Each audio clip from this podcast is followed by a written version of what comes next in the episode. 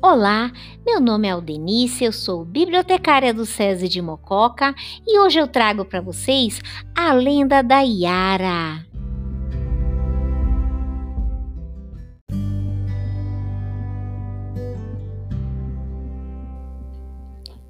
Reza a lenda que Yara era dona de uma beleza invejável.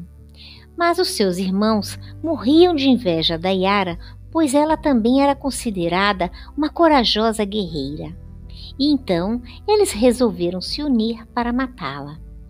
Todavia, no momento do embate, pelo fato de possuir as habilidades guerreiras, Yara conseguiu inverter a situação e acabou ela sozinha matando seus dois irmãos.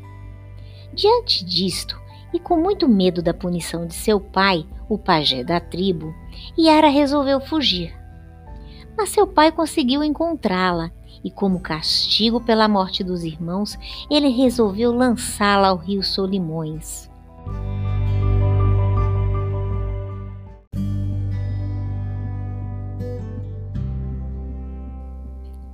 Então, os peixes do rio resolveram salvar a bela jovem, transformando-a numa sereia. Desde então, Iara habita os rios amazônicos, conquistando jovens e depois levando-os ao fundo do rio até morrerem afogados. Acredita-se que o jovem consegue que consegue escapar dos encantos de Iara fica louco, no estado de torpor, e somente um pajé poderá curá-lo. Espero que vocês tenham gostado e até o nosso próximo encontro. Até lá, pessoal!